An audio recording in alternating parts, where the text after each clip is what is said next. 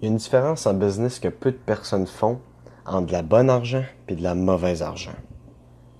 Je vais commencer par vous expliquer qu'est-ce que c'est que de la mauvaise argent. De la mauvaise argent, c'est quand vous allez regarder les gains sur le court terme en oubliant complètement ce que vous perdez sur le long terme. Pensez simplement à des brands qui ont perdu la totalité de leur réputation à cause d'un essai d'attraper des gains rapidement. Pensez simplement à des... Juste, je pense à Fiverr, par exemple, qui a commencé, qui était une plateforme justement de partage de microservices qui était en feu et qui maintenant est simplement une plateforme où on risque de se faire arnaquer. Dans beaucoup d'endroits, on risque, il y a des commentaires où ça dit très clairement qu'on risque de se faire arnaquer en, allant sur Fiverr. Puis pourquoi on risque de se faire arnaquer? Parce qu'ils font en sorte que les travailleurs puissent avoir plus de jobs, en annulant les commentaires négatifs et en les gardant quand même sur la plateforme pour qu'eux eux puissent faire de l'argent plus rapidement parce que les autres font de l'argent quand les travailleurs font de l'argent. Ça, c'est un exemple concret de mauvais argent. Le branding de Fiverr est en train de mourir parce qu'ils cherchent à faire un petit 10% de plus de cash par année en laissant des travailleurs pourris travailler sur leur plateforme pour eux créer du revenu. De la mauvaise argent.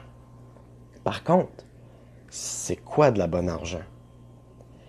La bonne argent, c'est l'argent qui prouve ton modèle de business. La bonne argent, c'est l'argent que tu gagnes pour faire continuer de tourner ta business sans pour autant nuire à ton branding, sans pour autant nuire à la qualité de ta plateforme, pour... C'est de l'argent que tu gagnes tout simplement en mettant ton utilisateur, ton client, ton prospect comme première priorité.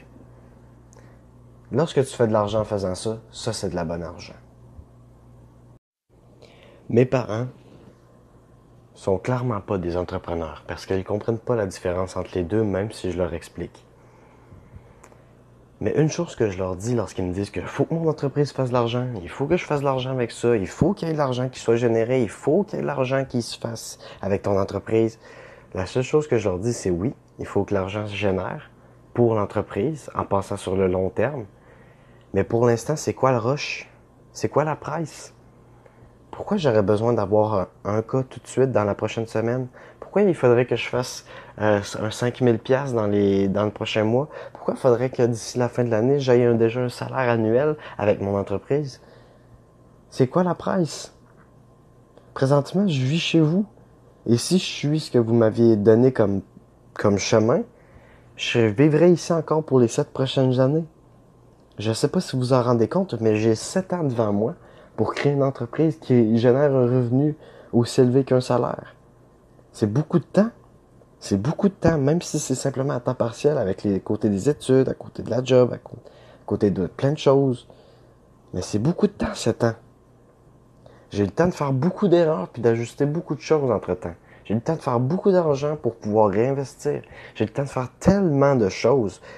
Mais pour l'instant, J'étouffe les loisirs. J'étouffe tout ce qui n'est pas pour la business. J'étouffe, j'étouffe, j'étouffe. Et pour étouffer, il faut que je coupe les loisirs. Parce que c'est comme ça que je vais pouvoir garder de l'argent pour justement réinvestir de l'argent dans l'entreprise. Parce que l'entreprise ne génère pas suffisamment d'argent dans le début de son activité. Mais je ramène Amazon. Amazon n'a pas commencé à faire de l'argent dans sa première année, au contraire. Ça a pris plusieurs années avant qu'Amazon génère ses premiers revenus, avant qu'il tombe dans le verre. Uber, depuis combien d'années ils sont sur le marché? Puis pourtant, sur leur dernier, leur dernier bilan, toujours dans le rouge. Ils vivent sur l'argent des investisseurs. Même chose pour Airbnb. Même chose pour Facebook, qui pendant très longtemps, dans sa croissance, a vécu sur l'argent des investisseurs. Ils n'ont pas fait d'argent sur le moment, parce que faire cet argent-là sur le moment, ça leur aurait tué la croissance fulgurante qu'ils ont présentement qu'ils vont continuer d'avoir sur le long terme. Mais, par exemple, Uber en génère de l'argent. Uber en génère, mais juste pas suffisamment pour ses charges. Mais ça, ça va être une question du passé, une fois qu'ils vont avoir eu la croissance suffisante. Et tous les investisseurs le savent. Toute la gang. Donc, j'ai une question pour vous si vous êtes en train de créer une entreprise. Si vous êtes en train de créer une entreprise et que vous souhaitez faire de l'argent, je vais vous demander une chose. Parce que l'argent, c'est bien. L'argent est roi. C'est l'argent le roi à la fin de À la fin de la journée, si vous, si vous avez pas de quoi manger, vous êtes en train de perdre. C'est l'argent qui achète les repas. On vit pas de bisous puis de papillons et de câlins. Mais si vous êtes en train de bâtir une entreprise et que vous êtes en train de bâtir une entreprise basée sur le fait de générer un revenu, au moins retenez une chose. N'allez pas chercher les revenus sur le court terme qui vont vous empêcher de faire les revenus sur le long terme. Une chose que j'aime dire, c'est allez pas chercher le 400 dollars qui est à un pas de vous si c'est pour vous empêcher d'aller chercher le 400 000 dollars qui est à un kilomètre plus loin.